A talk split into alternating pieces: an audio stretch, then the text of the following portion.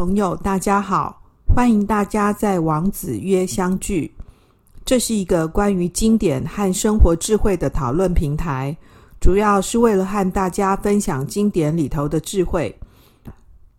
王子约这个平台是要重新说明经典之所以是经典，就在它的实用性、价值性和永恒性特征。希望透过经典和生活事例的结合，以及现代诠释，和大家一起共享经典智慧，重新发现经典的美好，帮助我们更愉快的生活。王子约就是王老师开讲的意思。各位朋友，你有看过电视上有一个广告，叫做“你累了吗？”那么你累了吗？呢，这样的一个系列的广告呢，有很多种不同的版本哦。有那种拿错钥匙开错门啊，走到别人家里面的那种，有没有？然后呢，还有去那个饮料店呐，然后呢，点那个手摇饮，然后呢，跟那个梅亚讲说呢，哎，要要不要加糖啊？然后你很甜哦，然后呢，梅亚很高兴，像这样之类的哦。那么每一次呢，看到你累了吗？这样的一个系列广告的时候呢，我都真的忍不住笑出来哈，因为呢，我觉得里面表现出来的那个情节桥段呢，蛮能够呢安慰我们呢平常忙碌的一个。生活情况啊，那其实里面的那些错呢，可能各位呢发现好像会很夸张哦。不过广告嘛，当然要放大一点来讲啊，那也未必呢，真的不会发生在我们身边哦。哈，那么呃，今天呢，我们这一讲呢，其实是要谈呢庄子的山木篇。这个山木篇里面的这个小故事呢，一样要告诉我们说：你累了吗？疲惫的你啊，其实只是生不逢时哦。那么，其实念庄子啊，有一个蛮大的好处是呢，庄子里面的许多小故事啊，常常能够安慰我们的内心。那么，今天要讲的这则故事呢，就是这样啊。庄子表示说呢，我很穷，但是你很背。哦，OK，背呢是那个疲惫的背哦。好，我很穷，你很背啦。哦。那到底是怎么一回事情呢？啊，我们一起来看一下呢，这样子的一个故事。事情是这样子的啊，庄子呢穿着粗布的衣服呢，而且那个粗布衣啊，那破破烂烂的呢，还打上了补丁，但是呢，他却用工整的用麻丝线呢，这个绑好的这个鞋子呢，去走过那个魏王的身边。所以虽然是他很穷啊，但是呢，他其实穿得蛮整齐的。后来呢，魏王呢看见他呢，就说：“啊，这个先生啊，你为什么看起来呢如此的疲惫困顿呢？”所以原文就是写那个疲惫的惫啊。那庄子呢就回答说：“啊，我其实是穷啊，是贫穷啊，不是呢疲惫啊。”那我们特别来谈一下呢，这个惫啊，疲惫的这个惫呢，到底是什么意思啊？这疲惫的惫呢，其实是指一个人呢，精神上面呢，极度疲困、极度劳累的样子啊。那为什么疲跟惫放在一起谈呢？疲呢，指的就是困乏。啊，那呢，惫呢是精神的疲困劳累，所以疲惫呢，啊，基本上来讲，特别指的是这个精神上面的。那这个魏王呢，看见庄子穿的这样破破烂烂的嘛，所以就直觉的觉得说啊，你怎么看起来呢这么样的疲惫呢？啊，庄子解释说，不是，我是穷，我不是惫啊。那呢，他就进一步的去表示说：“哎呀，这个穷是什么意思？贫穷是什么意思啊？就是呢，像我呢，啊，这个衣服坏啦，鞋子破啦，这个是贫啊，不是背。那什么叫做背呢？就是这个世人呢怀有道德，但是呢不能推行，这个才叫做背。那可是这两种呢，都是呢。”所谓的非遭时，就是生不逢时啦，哦。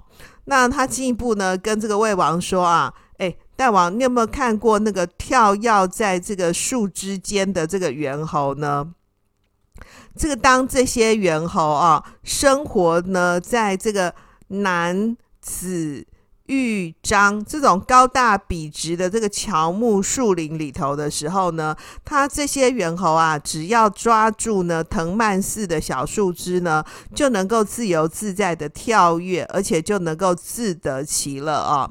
所以，即使呢是碰到像是后羿啊、彭蒙啊这种神箭手，对不对哈？那么也不敢小看他们。那所以就是活到一个很好的环境呢，那能够呢这个很自在嘛啊。那呢碰到那个神箭手呢，要把这个猴子呢这个射下来啊，哈，或是伤害他们，其实是不可能的啦啊。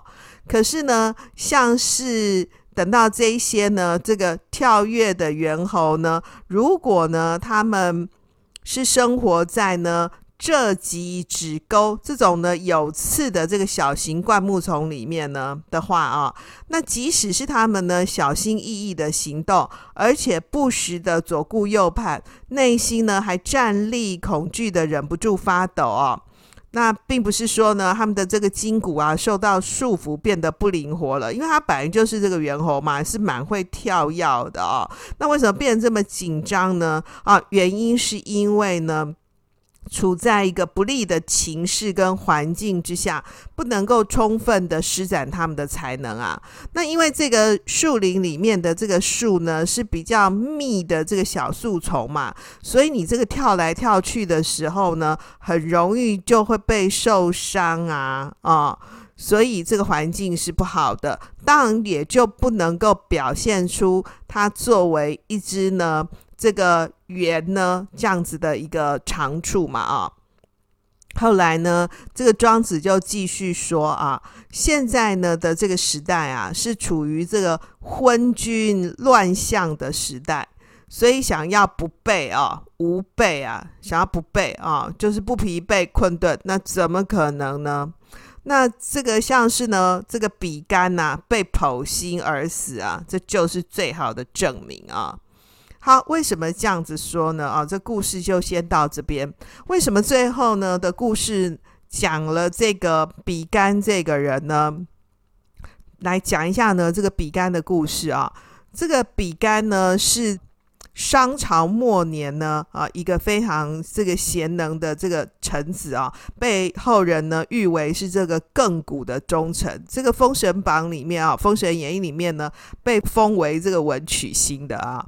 我们先讲呢，这个《史记》里面呢，这个《殷本纪》里面呢啊，关于这个比干的故事啊。那当时呢，就是这个纣王呢淫乱不已嘛。那呢，这个大臣比干呢，就是三次的呢去强奸这个纣王。他跟纣王说啊，哈，作为呢这个臣子啊，如果针对我的这个君主呢。有做错事情，我不去觐见他的话呢，那我就不是一个忠臣。那呢，我因为觐见呐，有可能会受死这件事情，我如果害怕的话，那我就不是勇敢。所以因此呢，他呢这个强奸商纣王，那纣王就觉得很生气呀，哈。后来呢，就跟他讲说：“你怎么这么小白？你还一直这样子劝我，对不对？你忘记我是谁啊？”啊，那比干呢，因为呢，他很坚持要行仁义嘛。对，仁义就是他的靠山呐，哦，所以那当然呢，这个纣王就非常生气啊。纣王最后呢就表示说：“哎，我听说哈，圣人的心呢有七窍啊。”于是呢，他就把的这个比干呢处死，而且把他的这个心呢挖出来。啊，用这个行为呢来恐吓呢当时的这个朝臣，谁跟我进谏呢，在那边呢有什么太多的想法的话，你们的下场呢就会跟比干一样。所以呢，这个比干呢最后啊是被剖心而死的。所以为了坚持呢，这个劝谏君王呢要行仁义嘛，啊，而且呢他冒死进谏，对不对？啊？那死死呢，也觉得呢不害怕，然后呢，就是坚持他的这个作为一个名臣呐，啊，那呢，希望提供这个君主呢亲民的一个建议，对不对？啊？但是他后来就死了啊，那呢，这个比干呢这样子的一个精神呢啊，就被后来的人呢呃推到一个很高的位置啊。那呢也被称为呢这个民间信仰里面呢讲说这个比干呢是文财神之一啊，就是跟那个财帛星君呐。那个范蠡呀，啊，比干三个人呢，并称呢是三位呢文财神，也有说呢，加上呢子贡呢、管仲呢，是五个呢，啊，五个文财神啊，像这样子的一个说法。好，那呢，那呢，刚刚不是讲说呢，这个比干呢，后来是被这个纣王呢剖心而死的嘛，哦，所以民间传说里面呢，就有说呢。比干呢，其实不是被这个纣王呢把心挖出来，是比干呢自己呢把心摘出来，证明说呢他是这个良心真心要对纣王好的。可他因为太气了嘛，哦，于是呢他就把他的心呢就是扔扔在地上，然后走出皇宫，就来到民间呢广散财宝。所以呢，虽然他是没心了，对不对哈？但是呢，他因为吃了姜子牙呢送给他的这个灵丹妙药，所以他没有真的死了哦。那所以因可是因为他没有心啊哦，所以他也就无偏无私啊、哦，那办事很公道，因此呢就受到人们的爱戴跟称赞啊。哦所以大家呢，就都说呢，这个比干呢，这个没有心眼儿，对不对啊、哦？那如果在比干的手下呢做买卖呢，因为没有心眼儿嘛，哦，所以就可以呢公平交易啊、哦。所以后来呢，大家都把这个比干呢。这个推为呢，这个童叟无欺的这个财神啊，那呢，据说呢，这个比干呢是那个东路的文财神，掌管呢三十岁以后的人的财运啊。这当然是呢，这个宗教里面呢，特别是道教里头呢，一个民间传说的说法了啊。那我们去看呢，很多那个财神的那个雕刻啊，哈，也可以发现呢，这个。财神都是那个脸白白的，对不对？然后面带笑容的啊、哦，然后呃，就是是可以呢，让保佑我们呢人间的这些福禄啊。那呢，因为比干像这样子的一个呃历史故事呢，后来就演变成像这样子的一个民间信仰之一啊。好，回到庄子呢这个地方来看呢，庄子为什么特别提到说呢，比干被剖心啊？其实呢，就是被呢啊，那呢他自己呢，其实只是穷呢。各位可以发现哈，穷啊哈，其实是外在的物质上面生活的一个表现。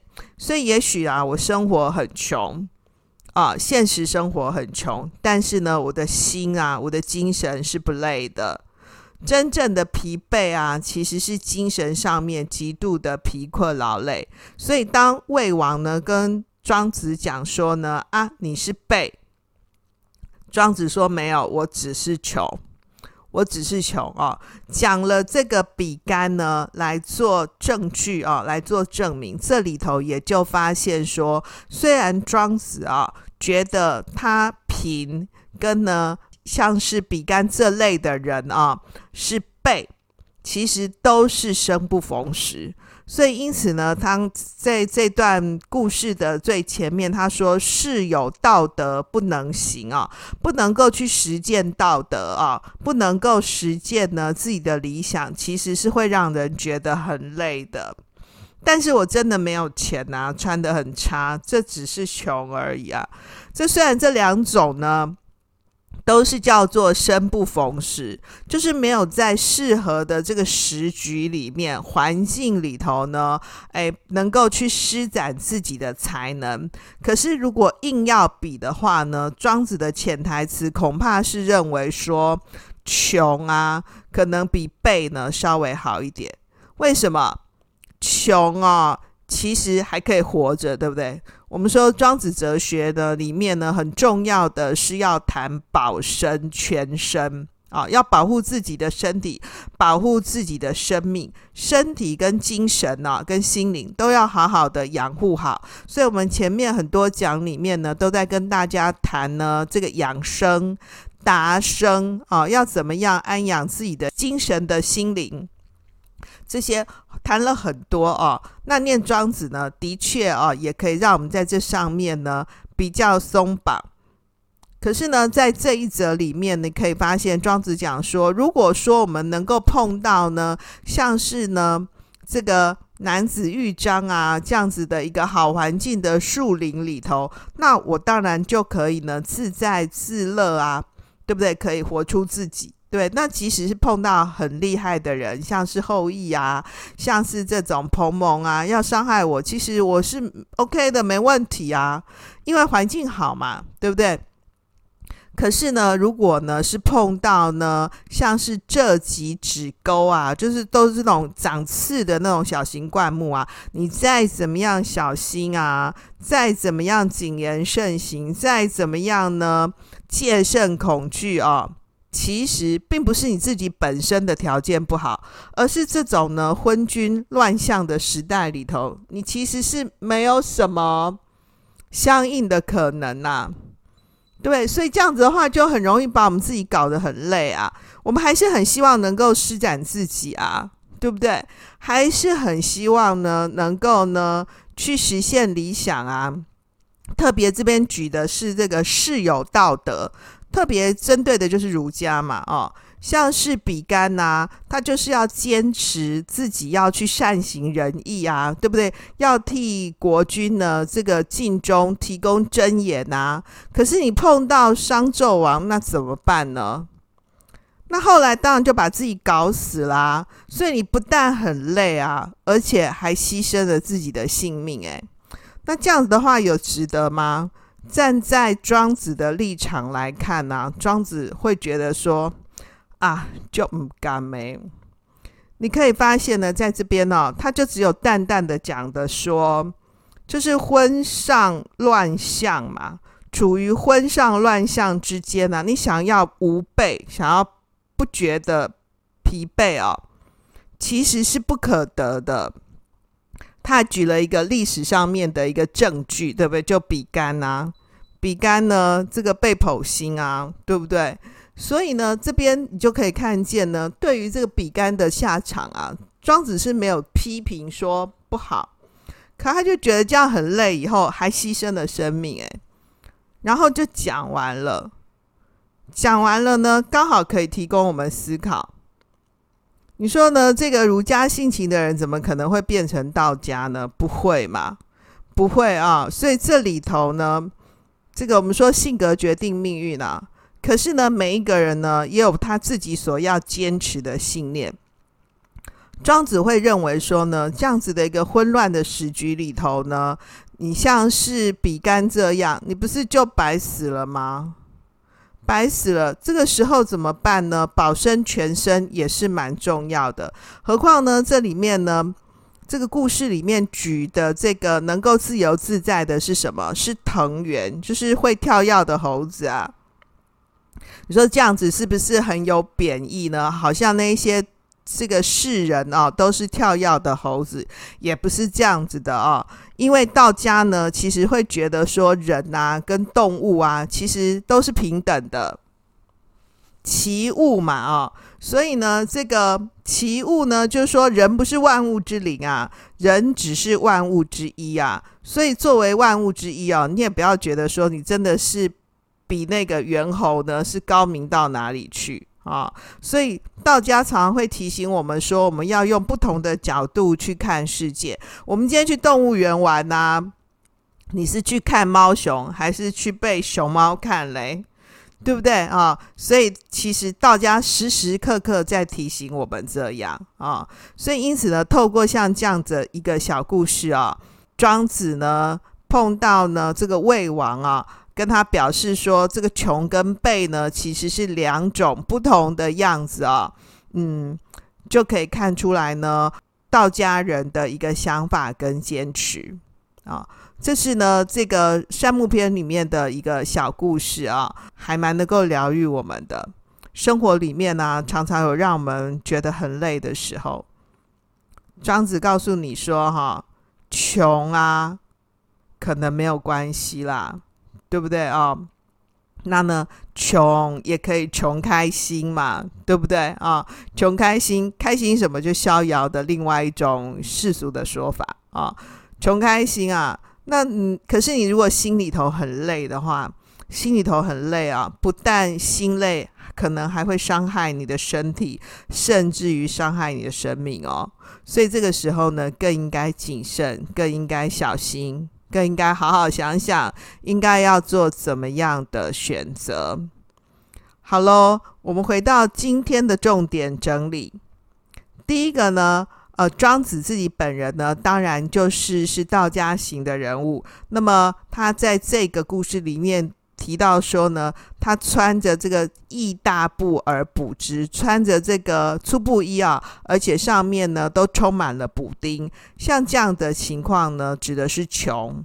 可是呢，在故事里头呢，讲的这个比干呢、哦，跟世人当然就是一个儒家型的人物啊、有道德呢不能行啊、不能够去实践呢儒家的这个仁义善行的一个理想，这个呢叫做背啊。所以呢，穷跟背呢这两种呢，都是代表呢生不逢时啊。